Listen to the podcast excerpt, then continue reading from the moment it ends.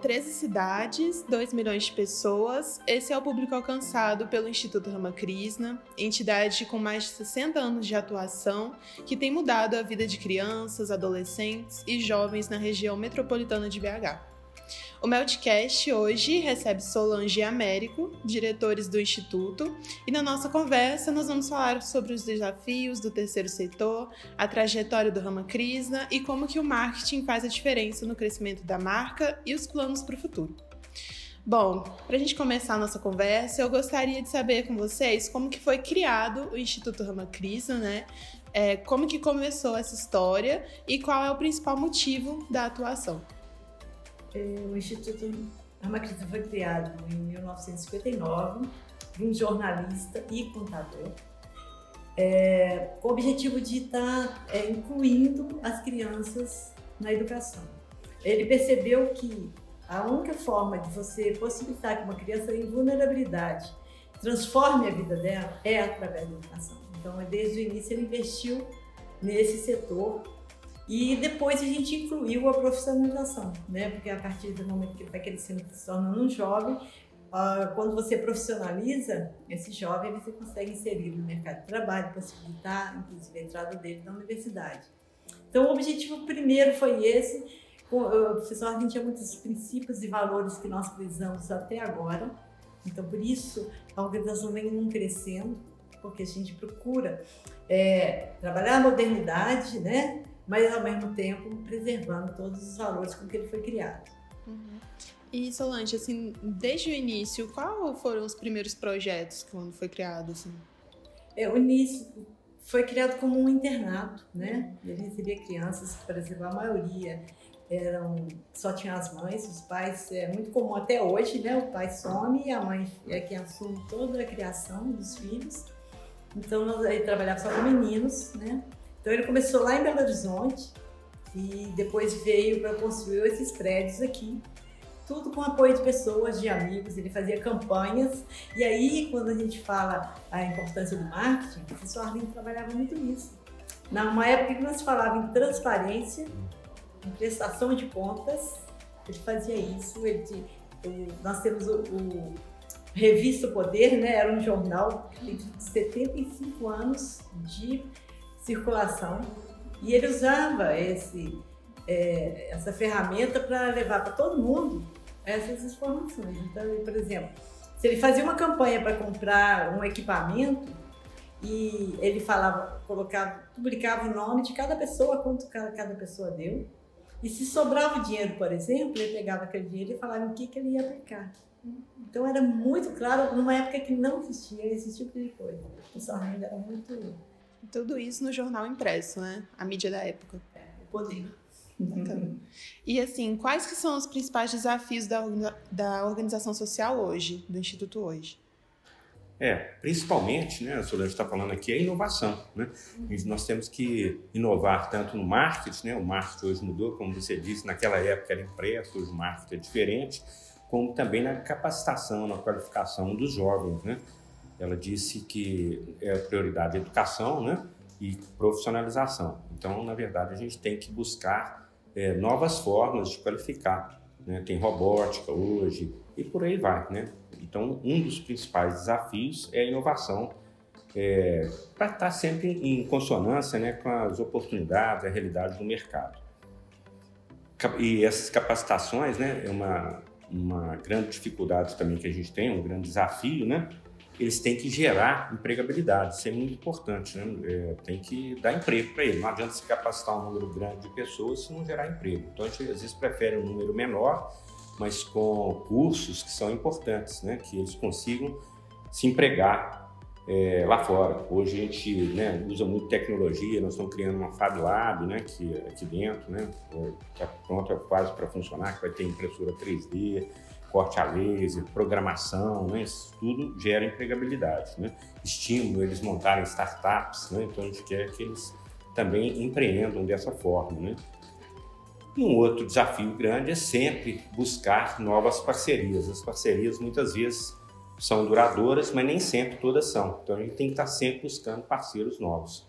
E esse é também um grande desafio, porque É, hoje a gente tem uma fábrica de telas que financia parte das nossas atividades, mas é, mais de 70% das nossas atividades são é, financiadas por parceiros. Então, buscar parcerias novas, né, tá sempre na mídia, buscando parcerias, isso é fundamental.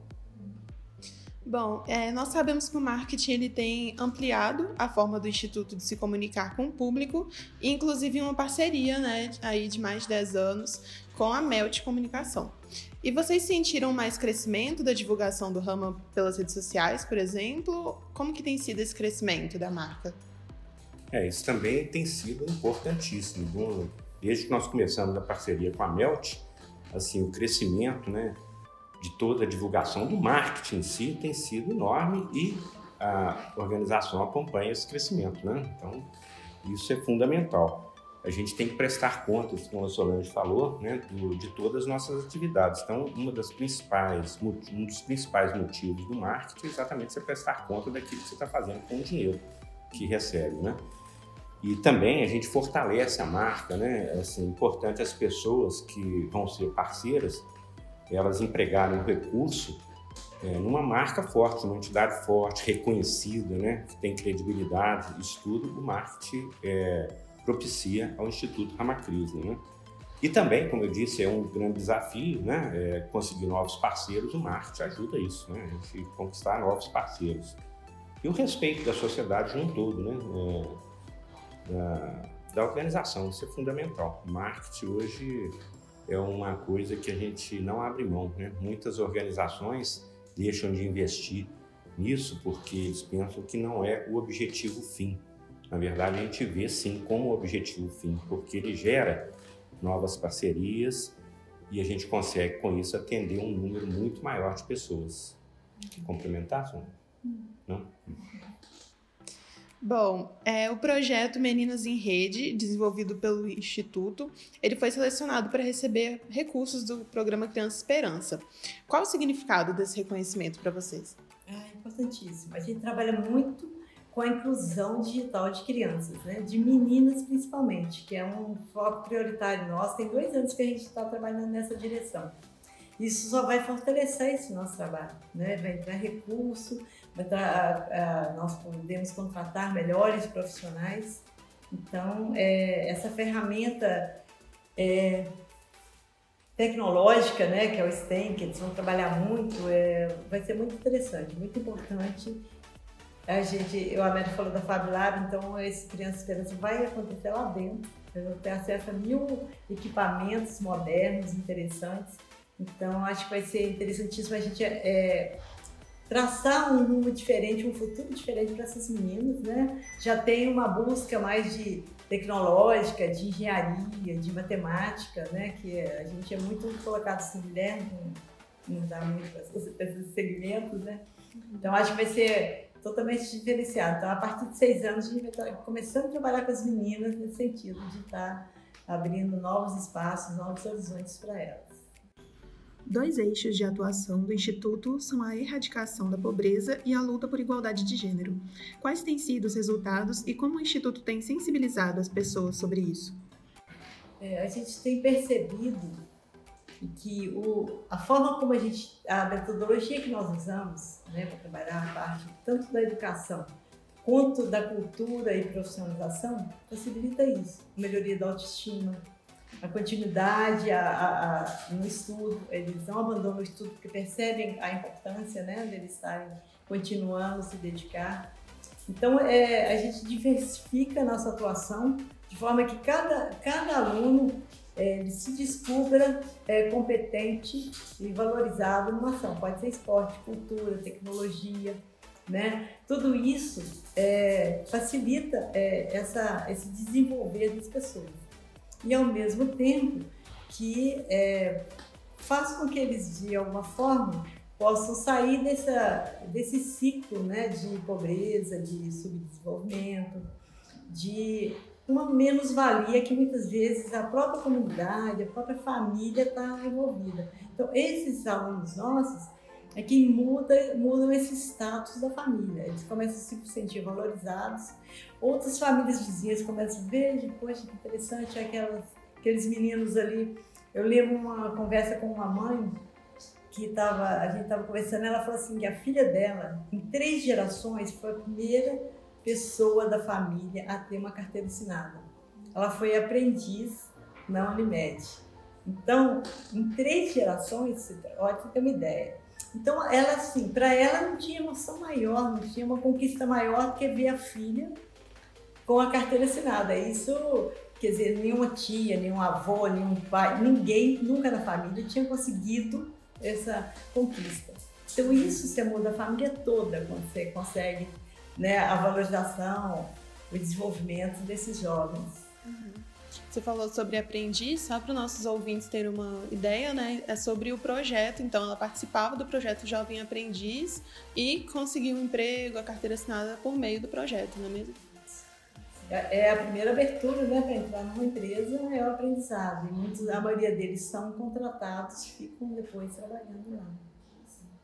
É, com vários projetos e ações, as doações e parcerias têm sido suficientes para suprir as necessidades do Instituto?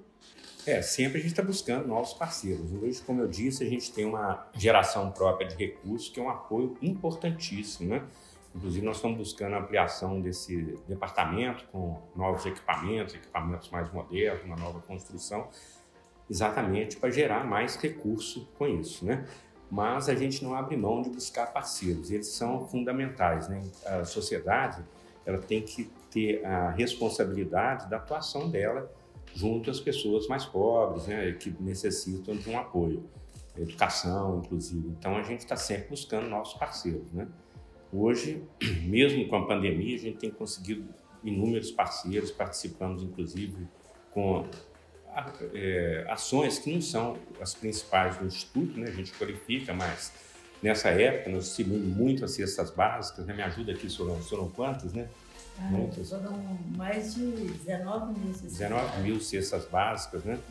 É, para todas as famílias da região. Mil. 39 mil, 39 mil. tá vendo? 39 mil cestas básicas, né? Uhum. Então, é uma ação importante. Foram parceiros que nos procuraram, né? A gente estava falando de marketing, Hoje, graças à divulgação do nosso nome, à respeitabilidade que ele tem, os parceiros muitas vezes nos procuram para uh, oferecer parcerias, né? oferecer ajuda, apoio, né?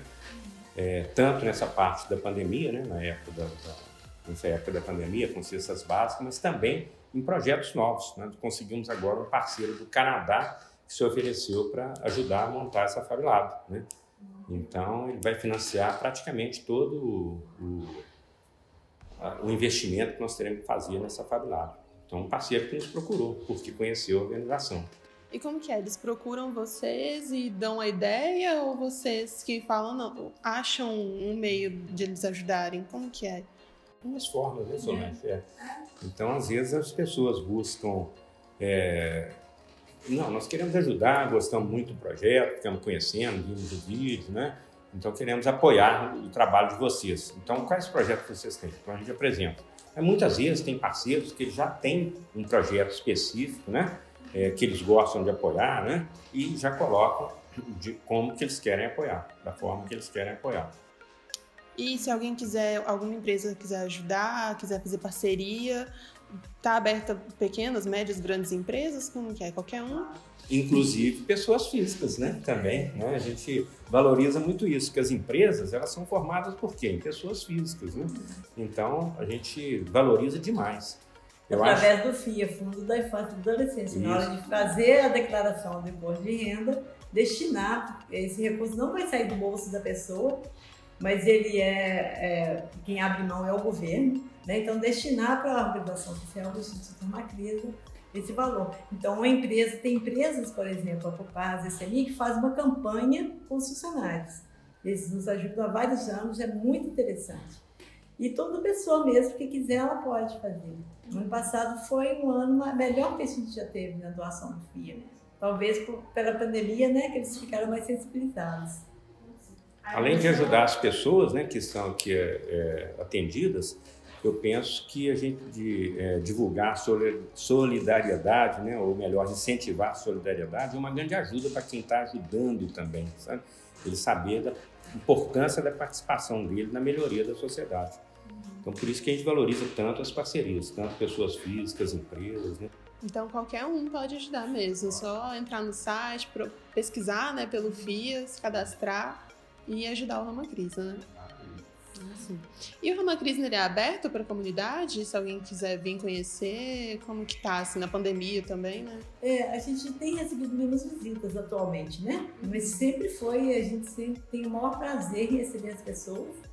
E acho que a tendência é estar é tá ampliando, está melhorando essa situação, né? A gente volta a essa receber grupos de pessoas, de faculdades, né? que fazem assim, visitantes de outros países que vêm aqui nos conhecer também. Então, isso tá bom.